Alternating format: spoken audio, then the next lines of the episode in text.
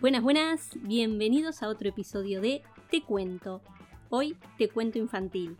Hace unos episodios atrás leímos a Distra la araña distraída, un cuento que nos había enviado Sai, que era para un trabajo para la escuela, y también nos mandó la segunda parte. Habíamos quedado en que la íbamos a leer. Bueno, hoy toca el turno de leer a Distra la araña distraída 2. Así que comencemos. Adistra, la araña distraída, segunda parte. Años más tarde, Adistra, un poco más vieja y chueca, se empezó a dar cuenta que pasaba enferma. No sabía si era por el río, o el frío mañanero, o los mosquitos que comió, pero sabía que algo le estaba haciendo mal. Ella nunca se imaginó que se aproximaba un cambio de vida total, pero sí sabía que en otras partes del mundo había una epidemia que podía afectarle. Días antes volvieron los esqueletos bailarines de un viaje por China.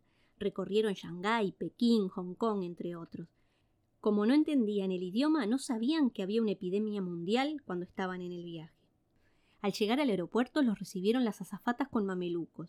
Con caras de sorprendidos preguntaron qué estaba pasando y le contestaron es por la epidemia de los dulces.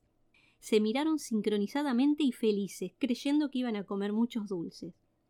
Lo primero que querían hacer era visitar y abrazar al fantasma más asustadizo del mundo, pero ellos no se imaginaban lo que iba a suceder. Cuando lo vieron caminando de espaldas, ellos se acercaron bailando de la alegría a abrazarlo de sorpresa. El grito que pegó el fantasma más asustadizo del mundo se escuchó hasta el río, donde se encontraba Distra, y la fuente abandonada, donde se encontraban las dos arañas distraídas, y también donde se encontraban caminando las arañas que no saben tejer, Todas las arañas fueron apuradas a ver qué había sucedido. Escondidas, vieron lo que estaba pasando. Los esqueletos bailarines, abrazados, saltando junto al fantasma, felices que se habían encontrado. Las arañas distraídas se empiezan a reír de los nervios, cuando el fantasma más asustadizo y los esqueletos bailarines las escuchan. Intentan separarse para agarrarlas, y no se pueden separar. Estaban pegados. El fantasma más asustadizo dice ¿Qué está pasando? ¿Por qué estamos pegados? Y ellos le contestaron No sabemos. Pero igual fueron a intentar agarrar a las arañas, pero las arañas tan ágiles se escondieron y no las encontraron. En eso escuchan unos murmullos del monstruo más lindo y del monstruo amigable, que decían ¡Ah, qué gracioso lo de los esqueletos y el fantasma! Sí, lo que sí no podemos ni acercarnos, porque si no quedamos pegados, por la epidemia. Las arañas, al escuchar lo que hablaban, fueron a ver y les preguntaron ¿Ellos están contagiados de la epidemia?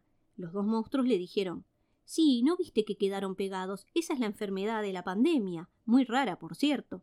El problema era que los esqueletos y el fantasma no se podían separar hasta dentro de quince días. Ellos igual si tocaban a otra persona, se podían pegar y se contagiaba. Después de todo, el fantasma y los esqueletos decidieron ir a contarles a los esqueletos desarmables. Le dijeron Hola amigo, miren lo que nos pasó por culpa de la epidemia. No, váyanse, por favor, no queremos contagiarnos.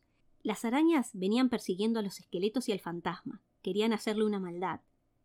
Cuando pudieron, los encerraron y les apagaron la luz.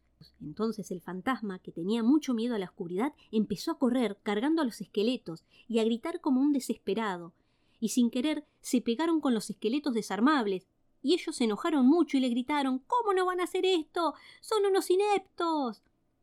Después de toda esta locura, se encontraron las arañas con su viejo amigo, la serpiente dormilona, que se dormía casi todo el rato. La serpiente le dice Hola araña que no sabe tejer, el otro día me acordé de ti, que iba a venir a verte y te traje esto, una telaraña móvil, muy pegajosa pero fácil de trasladar.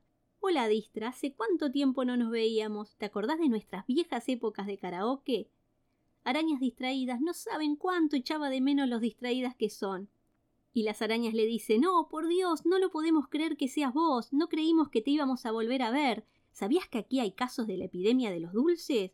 Oh, no, no lo puedo creer, un lugar tan sano como este trae ese tipo de enfermedad. Es impresionante. ¿Saben quién lo trajo y de dónde? Sí, sí, lo trajeron los esqueletos bailarines de un paseo por China. De repente la serpiente se durmió y dijeron eso es lo único malo de ella, que se duerme cada diez minutos. ¿Qué? ¿Qué? ¿Qué pasó? ¿Me hablaron? ¿Dónde? ¿Cuándo? ¿En qué momento? ¿Qué pasó? Nada, serpiente, tranquila. En eso los esqueletos y el fantasma más asustadizo se pudieron despegar porque ya habían pasado los quince días. Corrieron la piedra y fueron a hacerles una broma. Tenían un plan genial que ni las arañas se lo esperaban. Agarraron una red y fueron a un lugar donde sabía que iban a caer en la trampa. Las arañas y la serpiente fueron hacia esa zona. Entonces los esqueletos soltaron la red y le tiraron miel de abeja. La serpiente odiaba tanto la miel de abeja que agarró y cuando vio a los esqueletos y al fantasma les pegó un mordiscón en los huesos. En ese momento se dio cuenta que estaban pegados y la serpiente dijo ¿Por qué a mí? ¿Por qué a mí? El plan salió mal y las arañas se pudieron escapar. Después de unos días se dieron cuenta que no tenían la enfermedad, sino que tenían la telaraña pegajosa móvil, por eso se pegaban. Después que se les fue un poco el efecto, se dieron cuenta cuál era el problema. Las arañas los ayudan a despegarse, porque ellas sabían cómo, y todos se hacen amigos. Entonces deciden hacer una fiesta, invitando a las arañas distraídas, las arañas que no saben tejer, a Adistra, al monstruo más lindo, al monstruo amigable, al fantasma más asustadizo, a los esqueletos desarmables, a los esqueletos bailarines y a la serpiente dormilona, y todos terminan despegados para siempre. Bueno, espero que les haya gustado. Gracias, Sai, por enviarnos los dos cuentos. Bueno, como siempre les digo, espero recibir sus cuentos. Eh, los pueden enviar por mail, los pueden enviar por mensaje en Instagram, en Facebook. También nos pueden, nos pueden seguir si gustan. Nos vemos la próxima. Chau, chau.